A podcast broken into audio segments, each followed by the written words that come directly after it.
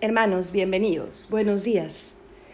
Continuamos con la segunda revelación. Ayer les decía que volviesen a leer la parte que les había citado y pudiesen señalar cuáles eran esos cinco tesoros que el corazón de Jesús quería prodigarnos. ¿no? Él, nombra cinco, son todos los tesoros posibles, pero hace que mm, pongamos la vista y el corazón sobre todo en cinco siempre, siempre me ha sorprendido que Santa Margarita quiera justamente citar estos.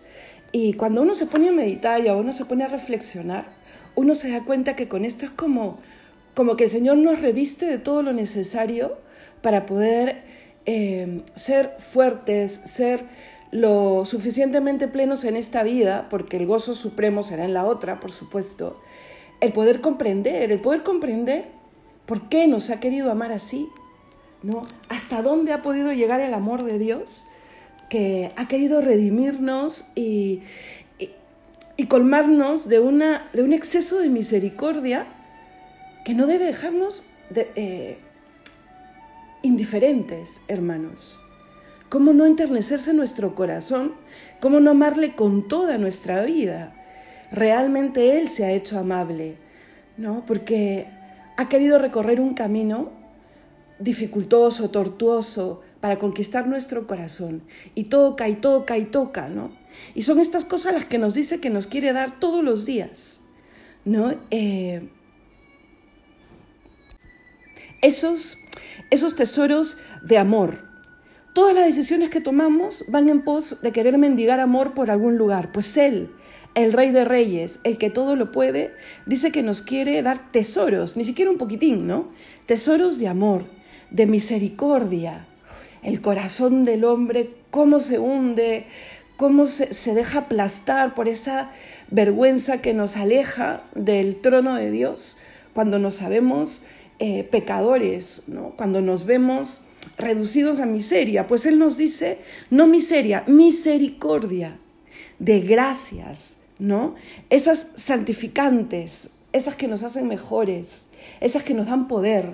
La gracia es justamente el poder que Dios le transmite al hombre para que el hombre se haga un poquito como Él. Entonces el Señor dice, quiero derramar gracias y gracias especiales. Y hermanos, miren, por propia experiencia y también por lo que uno ve en el otro, esas almas que, que sí, que te confiesan un poco lo que el corazón de Jesús ha hecho en sus vidas, ¿no? Te digo que, que es bastante real que uno diga, esto no lo he podido hacer yo por mí mismo, por mí misma.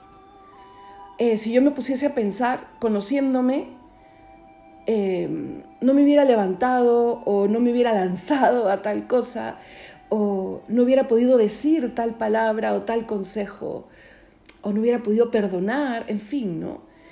Pues Dios te hace un poquito como Él, a través de estas gracias, esta santificación y esta salud, que quiere decir salvación, que es lo más importante de todo lo que te he dicho, porque la salvación significa plenitud de amor, de perdón, de todo, ¿no?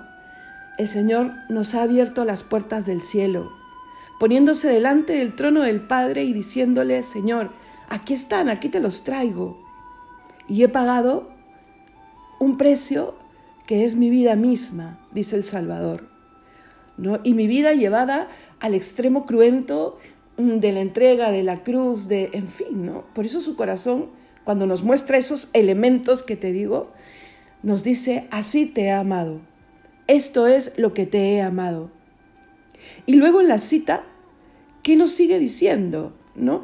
Es, es este diálogo que el corazón de Jesús tiene con Santa Margarita que le dice, esto te amo, así te amo, así te quiero ofrecer, pero, por favor, procúrame, ¿no?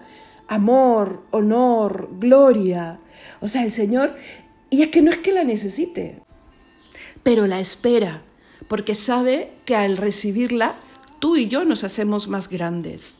Y miren, Él vincula este recibir honor y gloria a la imagen de su corazón, a esa imagen que muestra la cruz, la corona de espinas, la llaga, que te está diciendo hay fuego en mi corazón, amor por ti. Miren lo que dice la revelación.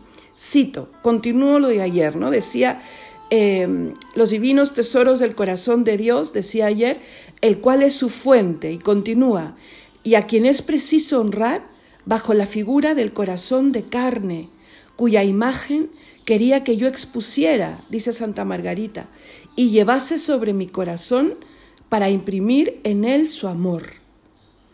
Llevar, eh, por eso el detente, mm, por eso la imagen que tú tienes en tu casa, por eso el recordar, ¿qué significa?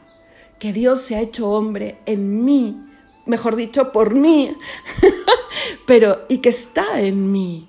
Y él le, dijo a Santa Margarita, si tú llevas esta imagen cerca de tu corazón, como cuando uno lleva el, escapulario, ¿no? Eh, yo iré transformando y bendiciendo y cuidando tu corazón. Que el Señor te bendiga. Abraza con, ¿cómo decirlo? No? Con ilusión. Estamos muy cerca a la solemnidad. Y también con un paso grande de fe, esto que Él te dice hoy te quiero bendecir.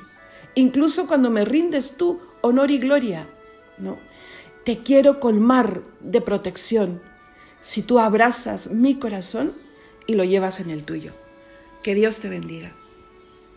Fin de la cita. Tener la imagen del corazón de Jesús.